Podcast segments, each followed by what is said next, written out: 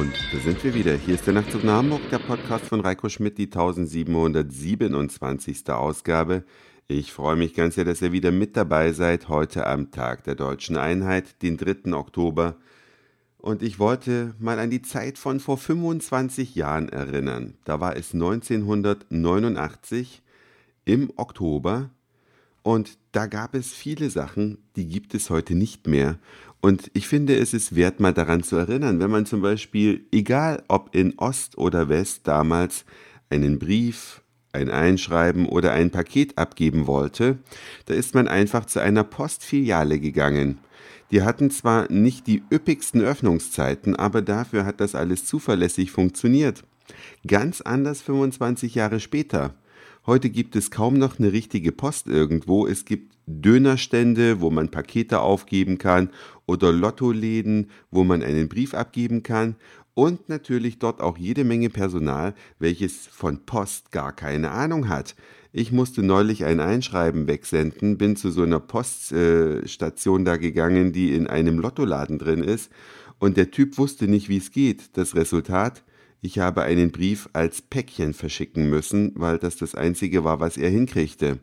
Also, es ist nicht alles besser geworden in 25 Jahren. Damals gab es auch noch die Deutsche Bundesbahn im Westen und die Deutsche Reichsbahn im Osten mit einer höheren Durchschnittsgeschwindigkeit und mit einer höheren Pünktlichkeitsrate.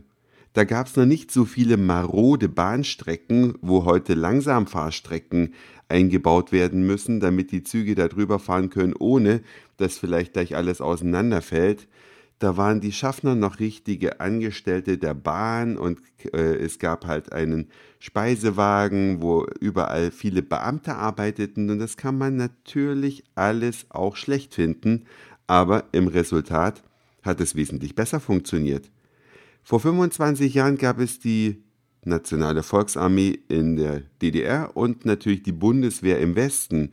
Und da hat keiner darüber geklagt, dass irgendwelche Fahrzeuge nicht mehr einsatzbereit sind, dass Flugzeuge am Boden bleiben müssen, weil irgendwelche Ersatzteile fehlten. Alles in allem hat es damals wesentlich besser funktioniert. Und ich frage mich, wie konnte es nach 25 Jahren dazu kommen, dass wir in so einer prekären Lage stecken wie heute? Was fällt euch eigentlich so ein? Was war vor 25 Jahren tatsächlich besser. Das Gute ist, damals gab es noch die Stadtwerke, da waren die Energiepreise noch einigermaßen im Zaum. Das Grundübel, glaube ich, der heutigen Zeit ist die Privatisierung. Denn alles, was Private machen, muss nicht zwangsläufig gut sein. Es muss vor allem erstmal Gewinn abwerfen. Und das hat uns bei der Post gezeigt, dass das schlecht ist. Das hat uns bei der Energieversorgung gezeigt, dass es schlecht ist. Es hat uns in vielen äh, Sachen gezeigt, dass man mit Privatisierung eher nur Unglück anrichtet.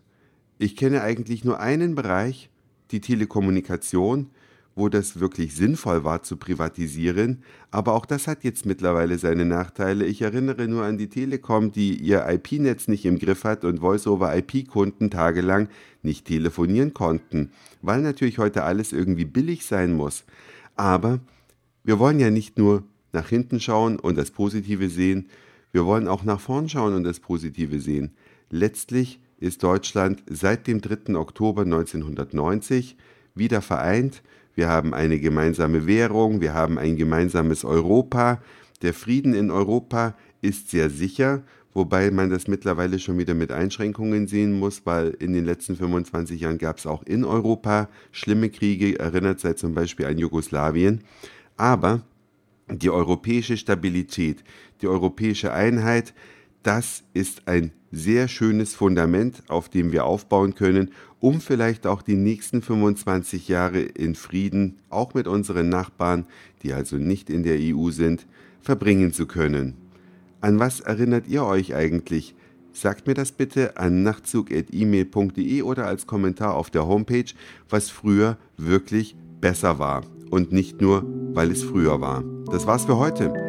Dankeschön fürs Zuhören, für den Speicherplatz auf euren Geräten. Ich sag Moin, Mahlzeit oder guten Abend, je nachdem, wann ihr mich hier gerade gehört habt. Und dann hören wir uns vielleicht schon morgen wieder.